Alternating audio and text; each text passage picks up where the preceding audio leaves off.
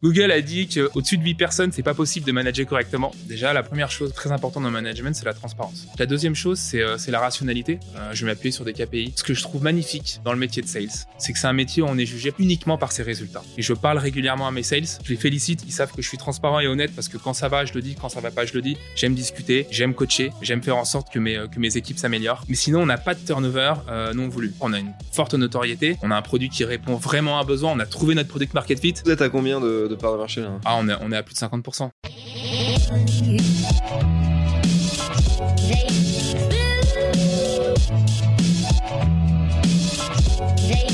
Bienvenue sur le podcast de We Are Sales by DCS. Je suis Pierre Michel, cofondateur de Dreamcatcher Sales, l'agence de recrutement et de consultants experts en business développement.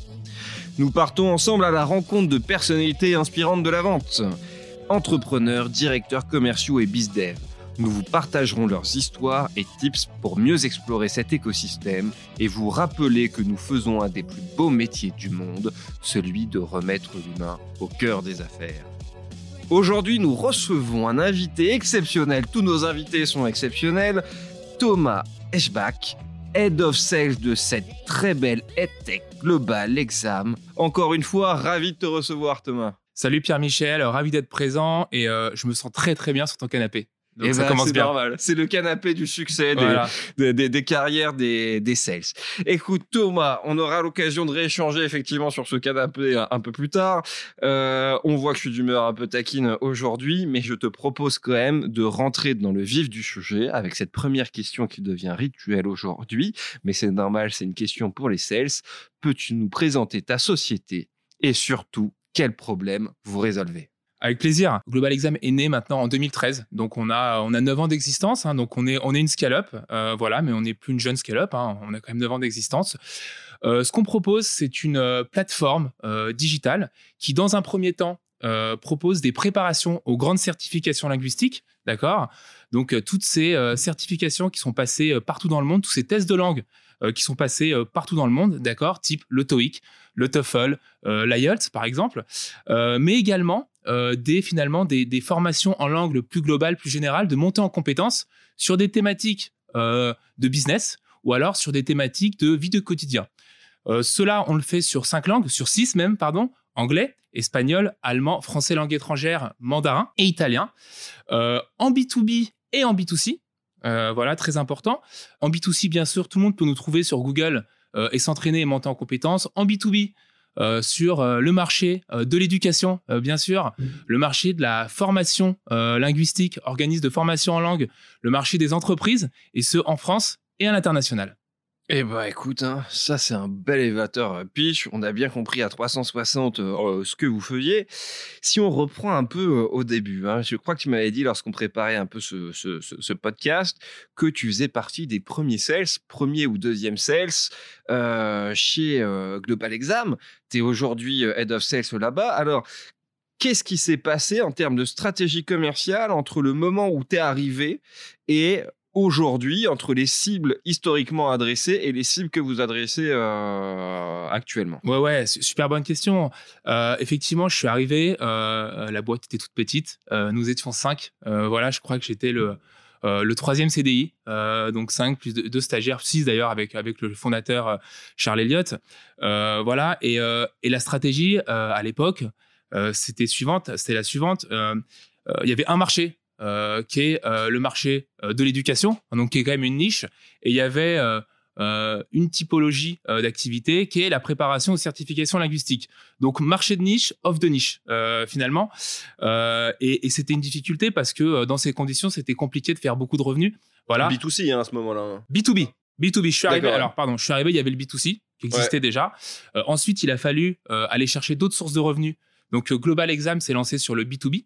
Ok, donc t'es arrivé pour lancer le B2B. Euh, Grosso modo. exactement, exactement. Sur le marché de l'éducation. Voilà, donc qui est quand même un marché très très très spécifique. Qu'est-ce que tu mets dans, dans l'éducation euh, justement? Alors je mets euh, toutes les composantes de l'éducation, à savoir du coup bon tout ce qui est secondaire, d'accord, le lycée, par exemple tous les lycées, mais également toute l'éducation du supérieur. Donc c'est les universités, c'est les écoles de commerce, c'est les écoles d'ingénieurs, c'est les écoles spécialisées. Euh, quand je dis école spécialisée, c'est par exemple une école de kiné euh, est une école spécialisée.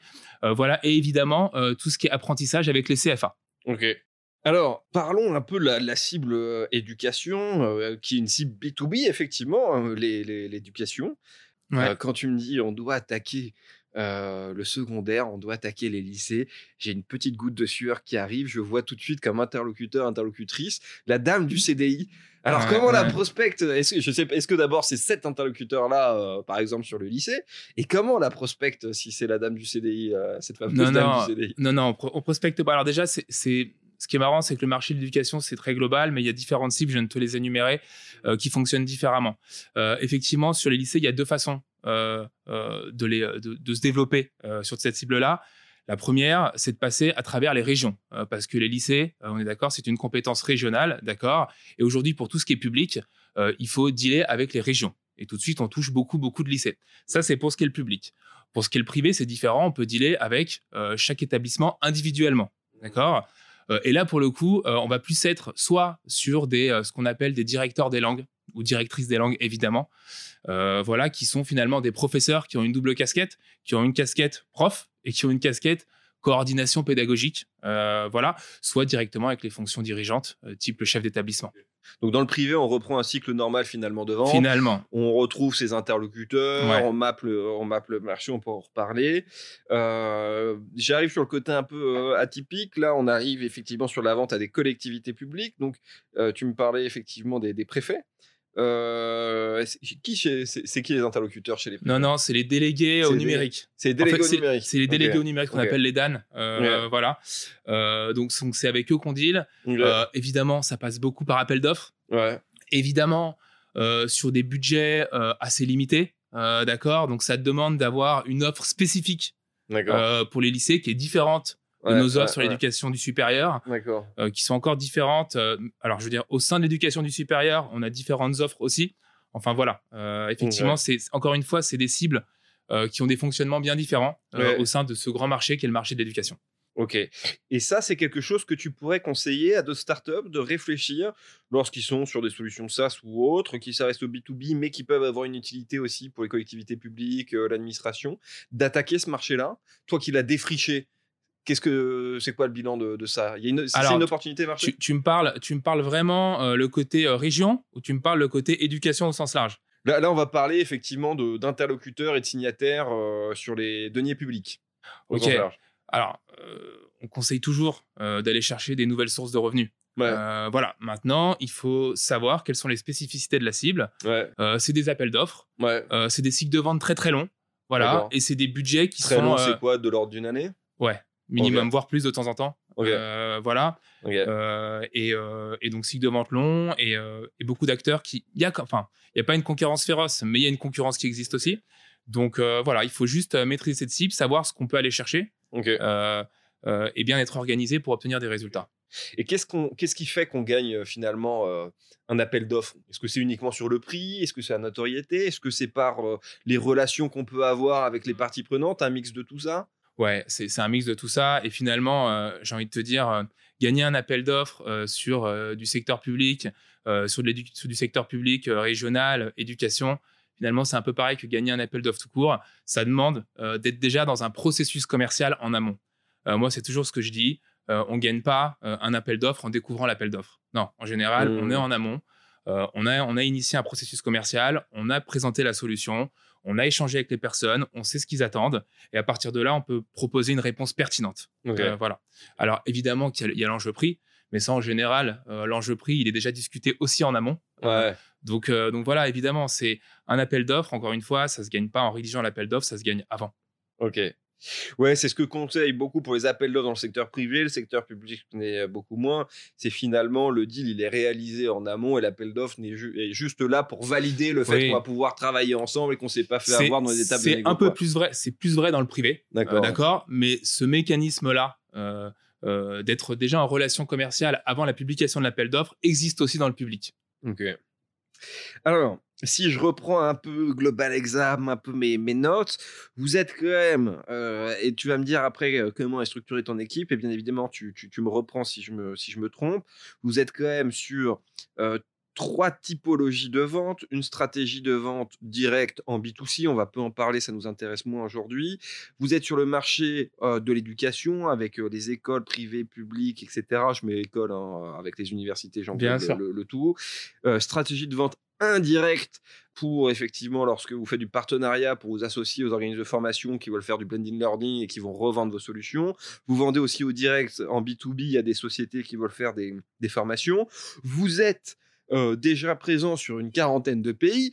Donc, enfin là j'ai un peu mon cerveau qui explose. Je me dis, euh, Thomas, comment tu... Vous êtes quoi 25 sales, hein, c'est ça? On est 27. Vous êtes 27. Alors, comment on gère 40 pays, trois stratégies de vente, direct, indirect, avec le marché euh, de, de, de l'éducation que, que, que, je mets en plus, euh, plus effectivement euh, culture fit, bref, comment tu te comment tu bien te dépatouilles? Bien sûr, bien sûr.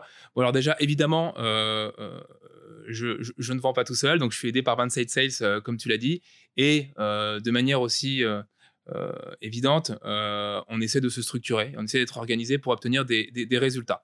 partant de ce, constat-là, on a déjà des, sales et des équipes qui sont réparties par marché. D'accord? Euh, donc tu l'as dit, euh, aujourd'hui on adresse plusieurs marchés. On adresse le marché de l'éducation, qui est notre marché historique, notre marché fort, euh, très très très important pour nous. on adresse aussi le marché des organismes de formation en langue, pareil, marché sur lequel on est leader comme sur l'éducation.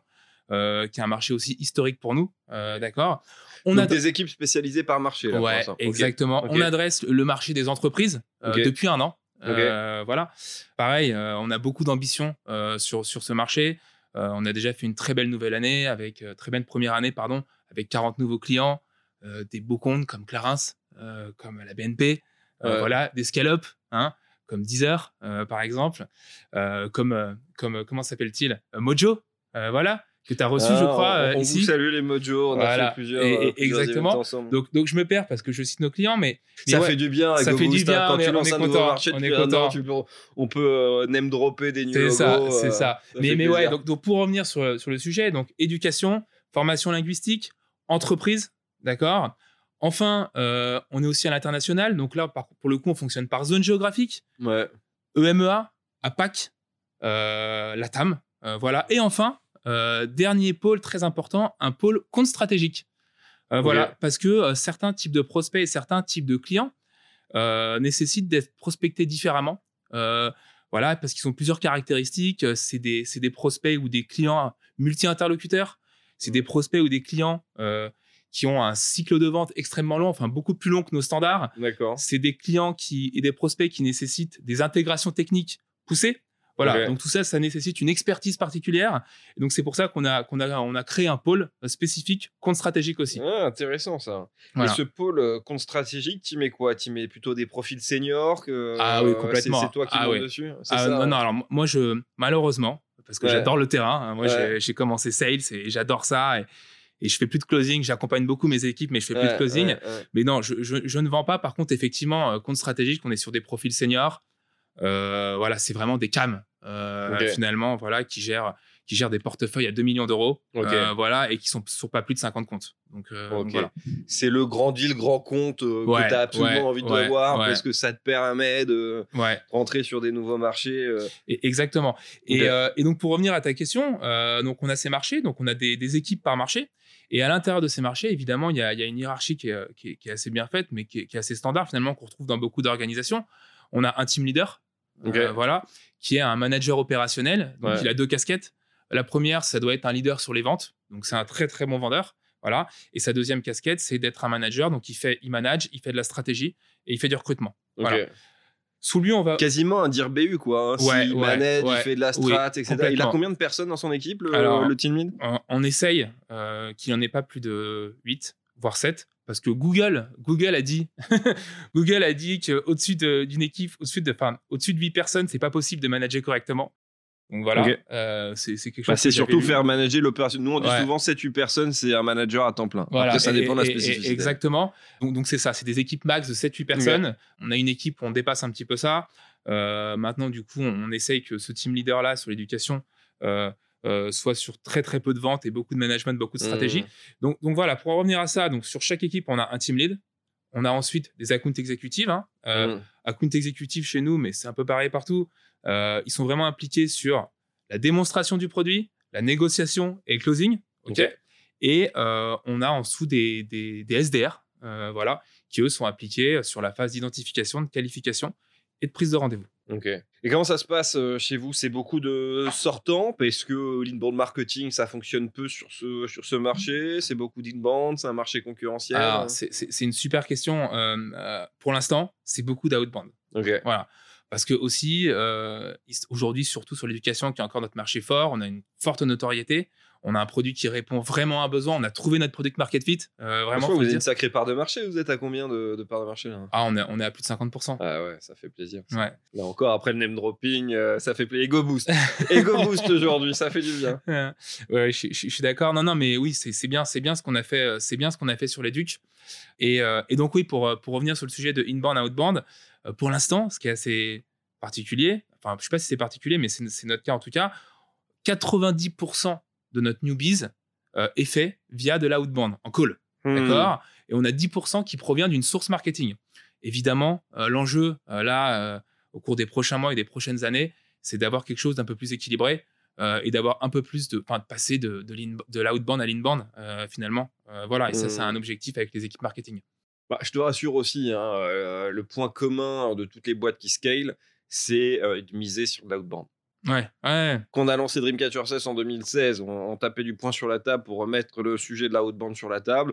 Aujourd'hui, la preuve en est que toutes les sociétés qui investissent sur la haute bande quasiment réussissent. Et peu de taux, euh, peu de taux d'échec. Je, suis d'accord avec toi. Euh. Après, il faut prendre aussi euh, de bande pour avoir aussi derrière un flux récurrent, gérer de leur turnover, mais c'est déjà le bon premier palier à faire. Généralement, quand on arrive à mettre un bon process de outbound qui fonctionne, l'inbound vient naturellement derrière. L'inverse n'est pas forcément vrai. Je suis d'accord. Euh, dire euh, quand on commence, quand on démarre et quand on se développe sur un marché, dire je veux que miser sur l'inbound, je suis d'accord avec toi, c'est pas une bonne stratégie.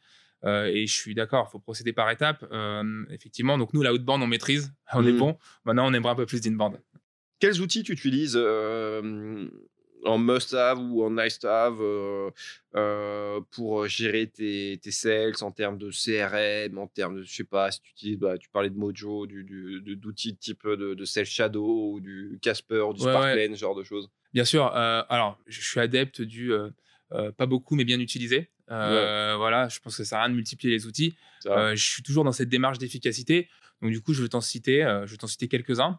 voilà, évidemment, tout le monde, on doit utiliser un CRM. Hein, c'est très très important pour un CS pour organiser sa prospection, pour prendre de la hauteur sur son pipe, faire des voilà, regarder où il en est, avoir avoir une vision pipe, objectif, c'est assez important. Donc nous on utilise HubSpot euh, Alors là, vous ne l'avez pas vu malheureusement, mais euh, Thomas est revenu dans un langage non verbal où, comme tous les head of sales d'IRCO, on sent qu'il a l'habitude de répéter toutes les semaines à ses sales rentrez votre data sur le CRM, comprenez l'importance du CRM, etc.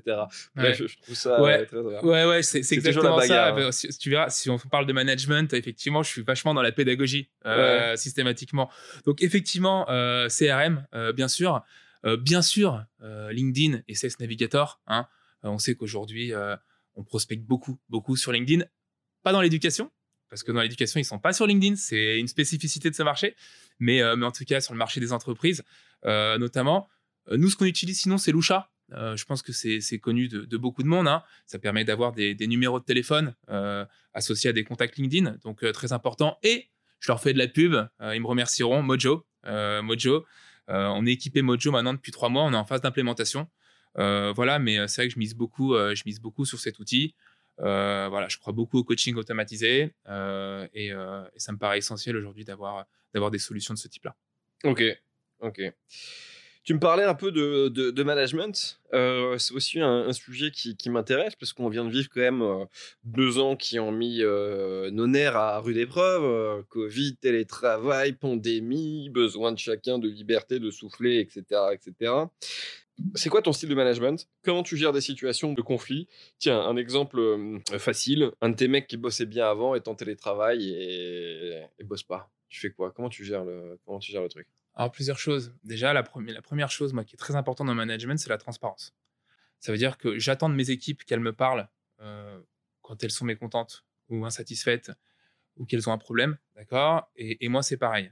C'est-à-dire que j'attends pas pour dire les choses, je les dis tout de suite. je les dis avec bienveillance, mais je les dis. quand un sales n'est pas au niveau pour différentes raisons, je dois lui dire, je dois être honnête parce que ça va lui permettre de progresser. voilà. Donc la première chose, c'est la transparence. La deuxième chose, c'est la rationalité. C'est-à-dire que je ne veux pas dire à un, sales qui est en télétravail, tiens, euh, t'es pas bon depuis que tu es en télétravail parce que je sens que t'es pas motivé. Non, je vais m'appuyer sur des KPI. En fait, je veux dire, voilà, ton niveau de call a baissé, ton niveau d'envoi de devis a baissé, ton niveau de CA a baissé, ton taux de conversion a baissé. Enfin, voilà, je ne veux pas énumérer tous les KPI. Mais, Donc, ça nécessite quand même un peu de tracking hein, pour avoir ce style de management. Oui, oui, oui, oui, mais je pense que c'est important parce que ça, ça donne du poids finalement au retour du manager. voilà, un manager qui dit J'ai remarqué par ton body language que tu es moins motivé. Je dis pas que c'est pas important. Hein. Moi, je suis très sensible au body language. Hein. on voit beaucoup de choses sur le body language.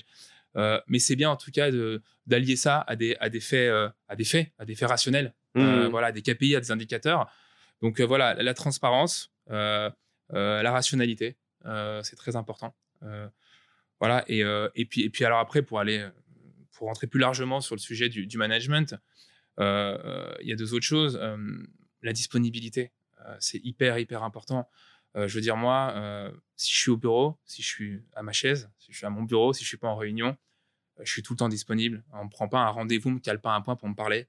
si un sales a besoin de venir me voir, il m'interrompt, je m'arrête, je pose mon stylo et je l'écoute et on discute. Voilà, donc euh, évidemment, disponibilité. Euh, et, enfin, j'en parlais tout à l'heure, ça me paraît très, très, très important, l'alignement avec, euh, avec mes équipes. voilà, je pense qu'il y a deux façons de faire. Il y a le management autoritaire.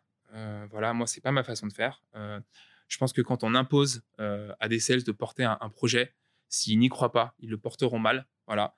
Donc moi, je passe du temps à convaincre. C'est-à-dire que voilà, avant, je, devais convaincre des clients. Maintenant, j'essaie de convaincre mes sales que la stratégie est la bonne, que les projets sont les bons. Parce qu'un sales qui croit à un projet, c'est un sales qui le porte bien et qui obtient des résultats. Donc, euh, donc voilà, euh, alignement, euh, comme je le disais, transparence, rationalité. Je pourrais rajouter bienveillance, évidemment, parce qu'on est tous des humains et c'est important de, c'est important de bien parler et de, et de, mettre, les, de mettre ses collaborateurs dans une situation d'épanouissement professionnel. C'est top. Je, je, ne peux que qu'acquiescer à, à, tout ça.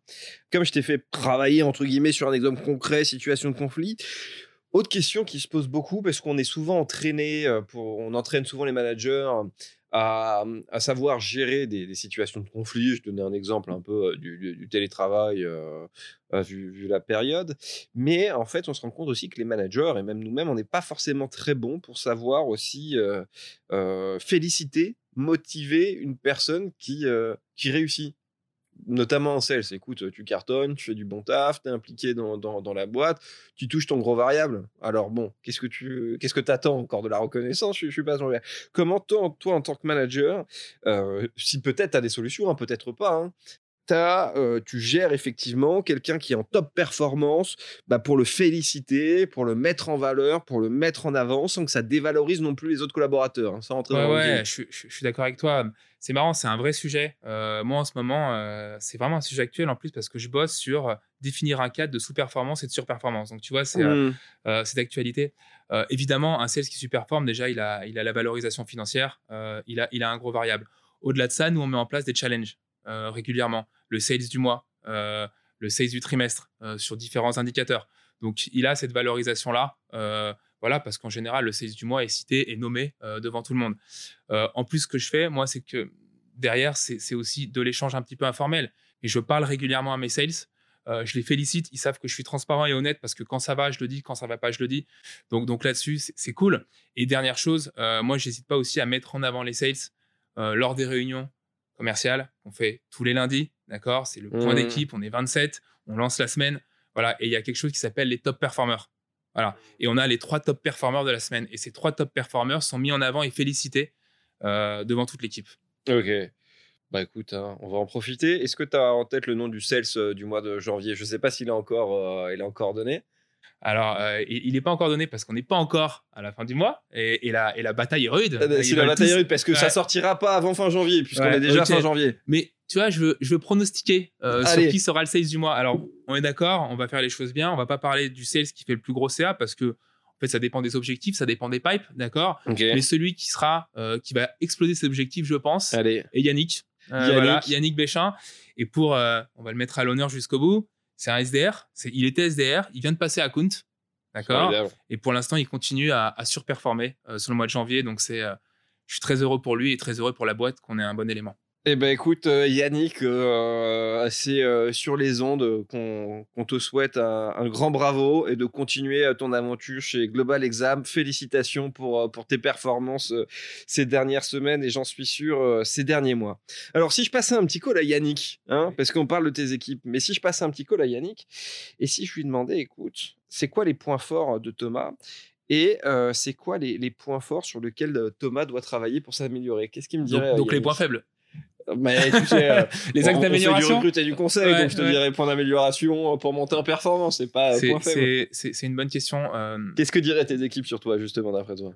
Alors, je, ne sais pas ce que diraient mes équipes. Enfin, si. Euh, je, pense que, en tout cas, un, de mes points forts, c'est l'efficacité. voilà, je m'éparpille pas. je sais quelles sont les priorités et systématiquement, comme tout le monde, j'ai une to-do très très longue. voilà, tous les jours. Et systématiquement, quand je me penche sur une action, je me dis, est-ce que ça a un impact direct euh, sur mes résultats? Euh, Donc ça, c'est la première chose, c'est la notion d'efficacité. Euh, je pense que deuxième de mes qualités, c'est justement mon amour, mon amour de l'humain. voilà, je pense que quand on est manager, c'est important. Je suis très empathique. J'aime discuter, j'aime coacher, j'aime faire en sorte que mes, que mes équipes s'améliorent. Et une dernière, peut-être une dernière qualité, c'est ma maîtrise des techniques de vente. Alors, on est tout à fait d'accord que un bon, c'est pas forcément un bon manager. Moi, en l'occurrence, j'étais quand même bon sales avant, donc euh, j'ai cette légitimité-là, euh, voilà, et donc je suis capable, sur un plan très très très opérationnel, euh, d'accompagner mes équipes et de les faire progresser. Sur les, sur les axes d'amélioration. Qu'est-ce que dirait Yannick sur tes axes d'amélioration? Fais attention parce que je vais l'appeler Yannick avant la diffusion du podcast. Je pense, je pense qu'il dirait trop transparent. Ah ouais, trop clash, trop, trop transparent, ouais, trop, trop, transparent, pas cash, mais, mais, mais, mais, trop transparent, et c'est tout. ok. Si je te remettais en, session euh, call call ou en ego client, euh, ce serait quoi ta, meilleure punchline?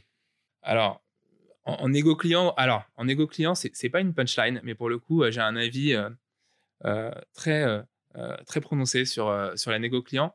Pour moi, la négo, contrairement à ce qu'on peut croire, enfin je crois, c'est pas un concours d'arguments.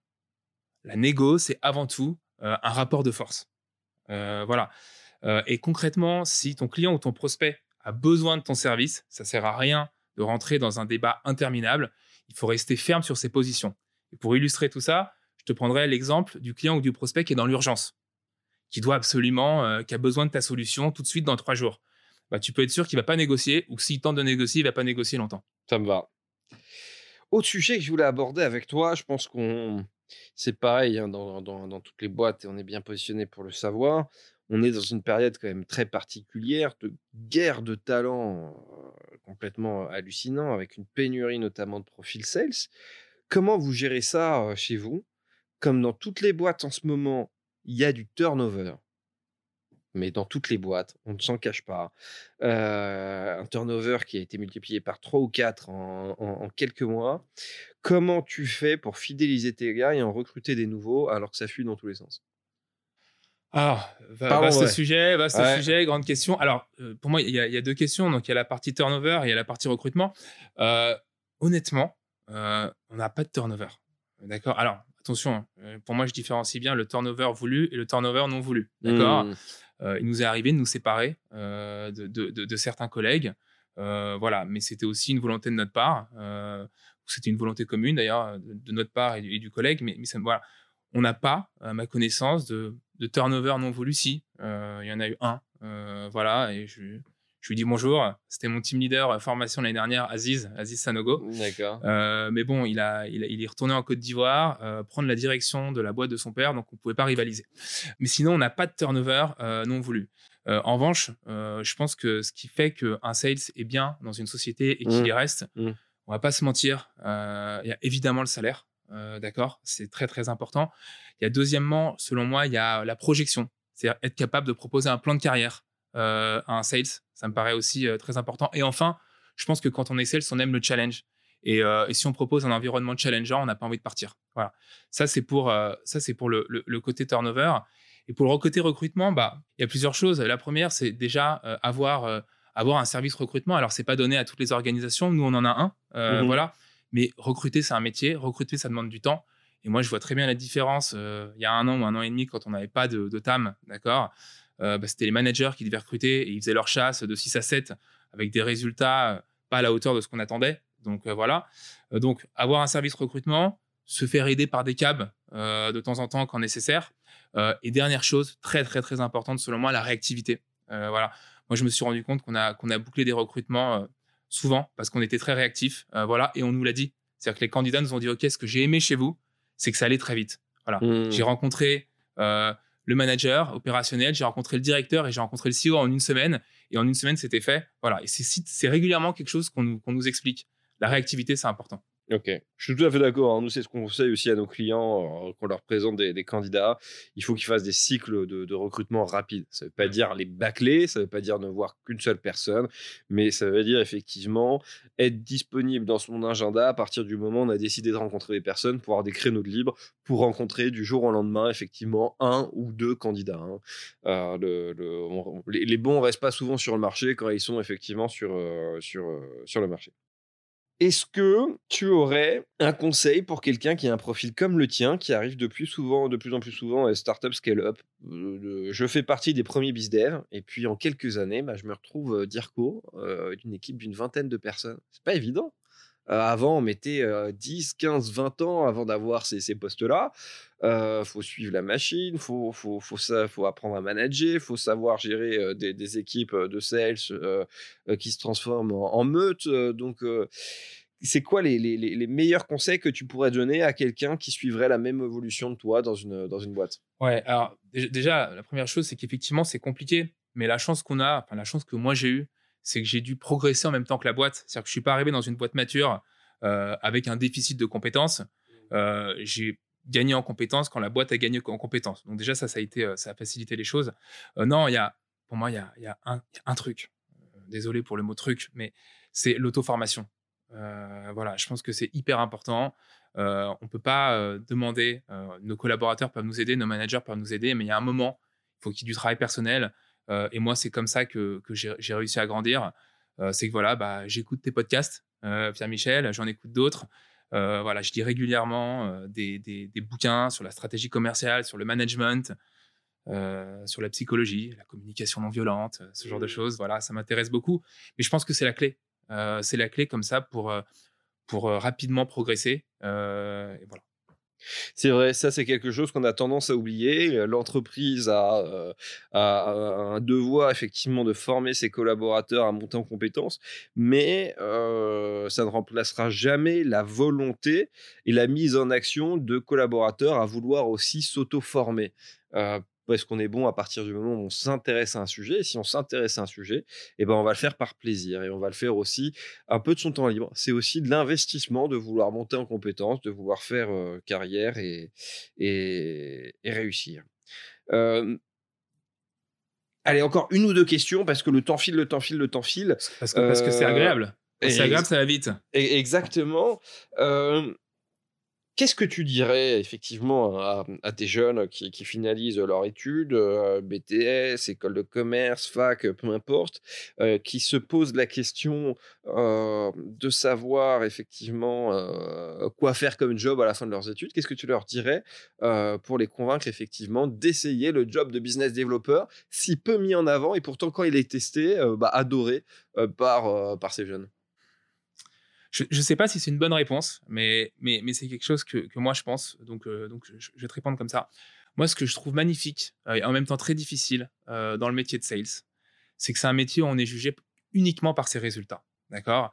Moi qui étais différent quand j'étais jeune, qui avait du mal avec les process, qui avait du mal avec plein de choses, ce que j'aimais dans le métier de sales, c'est que même si je respectais pas les process, aujourd'hui je demande évidemment à mes équipes de les respecter, mais, mais même si je respectais pas les process, mais que j'atteignais mes résultats, on me laissait tranquille. Voilà. Mmh. Donc c'est à la fois la beauté de ce métier et en même temps la difficulté de ce métier, c'est que par contre on a beau euh, être investi, euh, on a beau euh, être rigoureux, on a beau essayer de progresser, on a beau respecter les process, si on n'atteint pas les résultats, on sera aussi jugé, on serait mmh. jugé à cause de ça.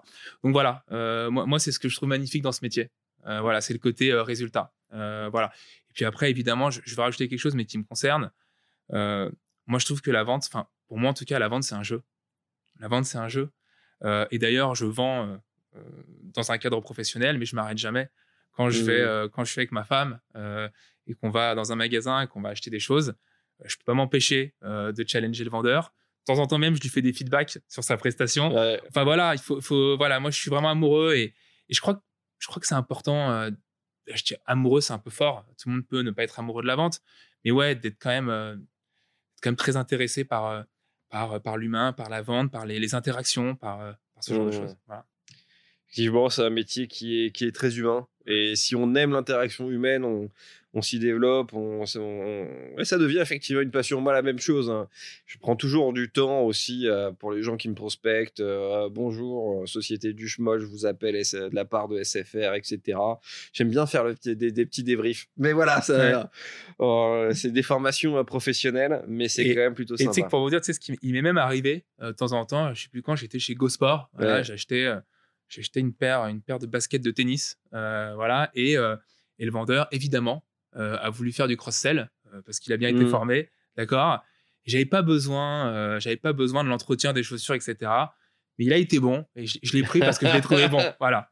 Et tu as dit c'était un bon cross-sell. et là, il t'a souri parce que c'est souvenu de son formateur. exactement, exactement. C'est top. Allez, pour le mot de la fin, qu'est-ce que l'on devrait interviewer après toi? Est-ce que tu as un nom qui te vient en tête et tu dirais, tiens, il a un truc sympa à partager, il devrait passer euh, sur, euh, sur notre média Franchement, je, vais rester corporate. D'accord. Je vais citer des gens, euh, je vais citer des gens de Global Exam. Oh, ah, écoute, écoute, tu seras premier. Ça marche. ok. alors, je veux évidemment valoriser la performance, d'accord. Donc, je, vais te le prendre à tous les niveaux, d'accord. au même niveau, au même rang hiérarchique que moi. je te conseillerais d'interroger Julien Mallard, qui est notre directeur Business Ops Euh, voilà. Euh, au niveau team leader, euh, je te conseillerais d'interroger Baptiste Lavie, qui est le team leader éducation chez nous. Pareil, qui a fait une super année, qui est génial. et enfin, et enfin du coup, au niveau, au niveau account exécutive, je te dirais Valentin Michel, qui pareil a fait une année exceptionnelle, qui a explosé ses objectifs, qui a de grande qualité. Écoutez, Julien, Baptiste, euh, Valentin. Et n'oublions pas Yannick non plus. Et Yannick, ah. Yannick SDR, qui a été, euh, qui a été eh, promu eh, à compte exécutif. Pour, pour, la promotion interne, je serais peut-être amené à vous passer un coup de fil pour valider toutes les informations euh, données à Thomas. Thomas, un grand merci d'avoir partagé ce, ce, moment avec nous, d'avoir partagé avec nos, nos auditeurs ton histoire chez Global Exam, tes tips, tes conseils, ta vision effectivement du marché, du management, des collaborateurs collaborateurs et, du sales euh, de manière générale. Merci d'être euh, toujours aussi fidèles et aussi nombreux à, nous suivre sur euh, We Are Sales, parce qu'on a tous compris que ce métier d'interaction, c'est ce métier qui nous fait vibrer, qui nous passionne. Donc j'espère que vous nous écoutez nuit et jour, dans le métro, dans votre salle de bain, entre deux calls, pour, euh, pour souffler. Euh, nous sommes euh, fin janvier. Je vous souhaite à tous un excellent Q1. J'espère que vous atteindrez tous vos objectifs et qu'on aura l'occasion de, de fêter ça ensemble. À très bientôt. Merci Pierre-Michel.